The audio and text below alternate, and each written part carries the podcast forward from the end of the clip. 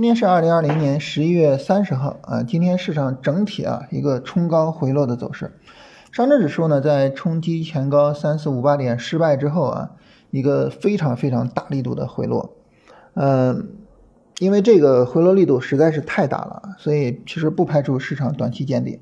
啊，当然这个我们要看最终确认啊，如果说市场向下跌破十一月二十六号的低点，也就是三三四零附近的话，那么这个时候呢。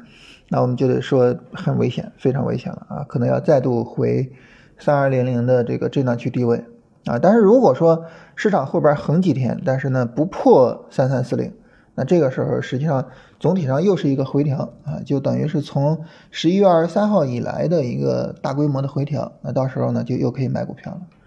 所以总体的情况呢，我们还是要看后边的走势来最终确认一下。当然就目前来讲，这个走势还是。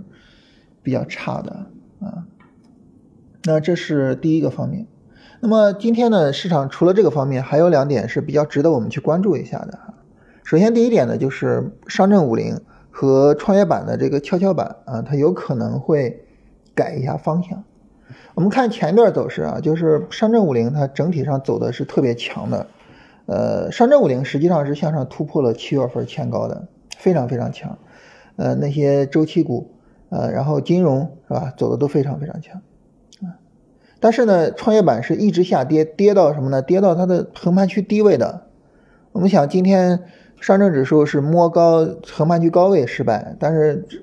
创业板更惨，它是直接在震荡区低位，所以两个走势实际上完全相反，啊，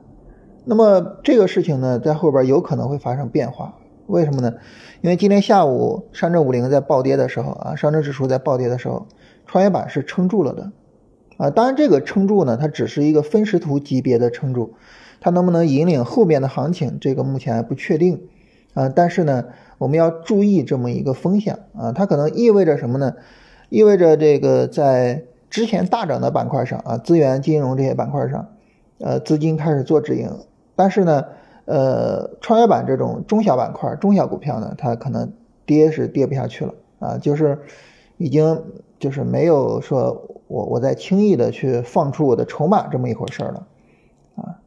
所以呢，后边如果说市场有行情的话，会不会说创业板走得更好呢？这个我们也是拭目以待啊，看后边的情况。因为目前呢，呃，我们要聊的第三个情况啊，就是今天呢，创业板尽管在低位，但是呢。并没有一个很好的板块去引领市场啊，它站出来说，这个我有望成为下一步的市场龙头啊，有望成为下一步的热点啊，大家来跟踪我，没有啊，没有这样的板块。当然，有些板块表现还可以啊，像这个可降解塑料啊，因为受到环保政策的影响啊，涨得也比较好。然后呢，像水产啊，受到互联网巨头去投资这些呃这个。就是 A P P 买菜是吧？啊，现在很多的这个开始去介入这个部门，然后呢涨得也比较好，啊，但是总体上来说呢，这个板块效应啊以及呢号召力还是比较差一些，所以在这种情况下呢，就意味着就市场总体上热点比较涣散啊，然后热点涣散就意味着疲软，就意味着没有很好的这种市场热情啊，所以总体上来说呢，就是。坏消息比较多啊，坏消息比较多，所以就是如果说我们定什么交易策略的话呢，大体上的交易策略是这样，就是第一个呢，我们去关注呃后面这个市场的情况，它究竟是一个见顶下跌啊，甚至创业板要破位，还是一个回落的走势啊？如果回落的走势的话，那么我们要重点关注创业板有没有可能后边涨的会比主板要好，会比上证五零啊，会比这些大的板块要好。这个是我们重点要关注的。另外呢，就是后边几天我们有一个非常重要的事情，就是看什么板块能够站出来去引领市场。那么这个板块有可能会是后续长时间一个炒作的重点。这一点大家可以去看一下我们以往的这些走势啊，你很容易发现，就是越是在大盘低位的时候去引领市场的板块，越容易呃走的比较强，然后持续性也比较好。所以呢，就是现在创业板走到低位了，那么我们要去看看有没有哪个板块能够站出来，啊，这是总体上就是三点市场要点，以及呢由此而形成的一个交易的策略。啊，所以比较重要的不是今天，而是后边两天，后面两天市场能不能撑得住啊？就是把这个行情变成一个调整，而不是一个正式的破位下跌啊。后面两天有没有新的板块站出来？有没有新的热点形成？啊，有没有新的这个说大家把资金、把目光、把精力集中到某个地方上？啊，这是我们后面要特别去关注的。它它决定了我们后续这个市场有没有比较好的一个操作价值啊，一个比较好的跟踪价值。啊，这是我们跟大家聊一聊这个行情啊。然后呢，在行情之外，如果说聊两句闲话的话，因为我们周这个一周没有跟大家聊了啊，可能呃也想不出来啥话题。但是这一周我想跟大家说什么呢？就是我想在我们没有聊的这一周里边，大家可能充分认识到了一点。就是追这个东西啊，是绝对不靠谱的。就追涨杀跌这个东西啊，它是绝对绝对不靠谱的啊。在上上周啊，我我们最后结束就是暂停这个跟大家分享行情、讨论行情的时候，当时提到就是说，你至少不应该再买了啊，不应该再买了。但是呢，大家一看哇，这个上周一那么大涨，可能就会觉得就是。质疑我这个观点是吧？你说不让我们买了，但是你看市场这么涨，而且大涨突破前高啊，是吧？上证指数大涨突破前高，啊，突破三三千四百点，我这能不买吗？我肯定是要买的呀。但是呢，你一追就追在个高点上，然后呢，周二、周三开始调啊，尤其是周三大跌，嗯，周三大跌呢，这个时候大家可能又会是另外一个态度，就是行情完蛋了，啊。我要开始去出股票了，啊，这个背离可能成为现实了，是吧？啊，因为大跌确认嘛，啊，所以这个时候呢，大家可能又会是另外一个什么呢？就是说我我杀跌啊，周一是追涨，周三呢可能就杀跌，但是你一杀跌呢，你就发现杀错了，那特别有意思啊！就是我我我在周三的时候，周三大家可以看一下，兴业股份当时是暴跌了百分之六，呃，我在周三的时候还在提醒大家。就是几个朋友聊天啊，我提醒我说千万别忘了兴业股份，就是你要买股票，你不要忘了去买兴业股份，啊，因为它是有色的龙头嘛，啊，周期股的龙头，啊，周期股要涨，它还是要涨的，就提醒大家别忘了买，也就是说什么概念呢？就是你不要跟着市场跑，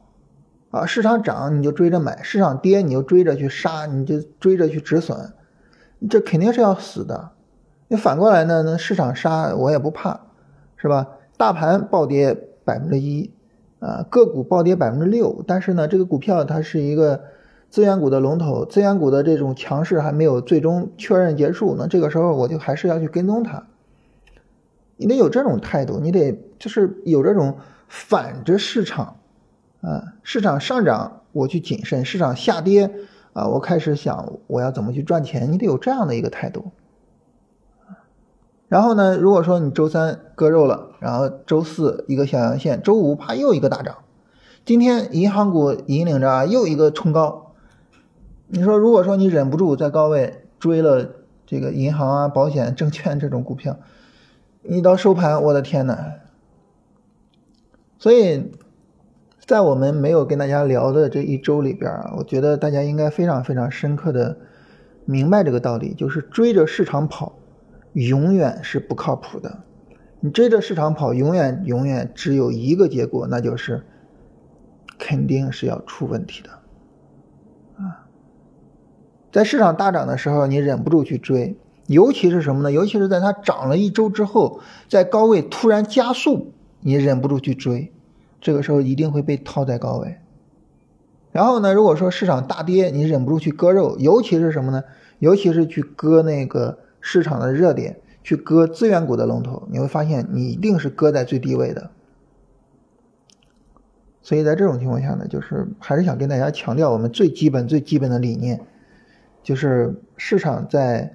下跌的时候，